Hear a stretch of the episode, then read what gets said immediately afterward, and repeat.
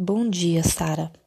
É, o artigo 5 da Constituição Federal, inciso 57, diz que, à luz do princípio de presunção de inocência, entendia ser possível a prisão da agente na pendência de recursos que não tinham efeitos suspensivos.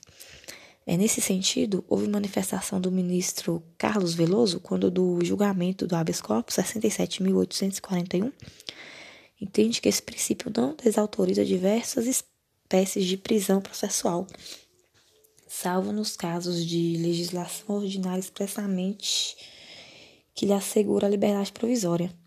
O Constituinte pretendeu, então, nessa disposição, não foi impedir a prisão antes de sentença penal condenatória com trânsito em julgado, já que fez a ressalva admitindo a prisão processual conforme o artigo 5 inciso 61 mas foi evitar que se mencionasse o processo ou a condenação não transitada em julgado, em certidão de antecedentes criminais, diante da possibilidade ou eventual e futura absolvição.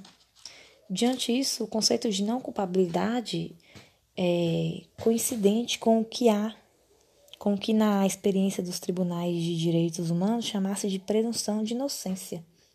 A presunção desse direito era garantida pelos tratados internacionais desses precedentes e possível é possível extrair duas conclusões dessas, desse conceito.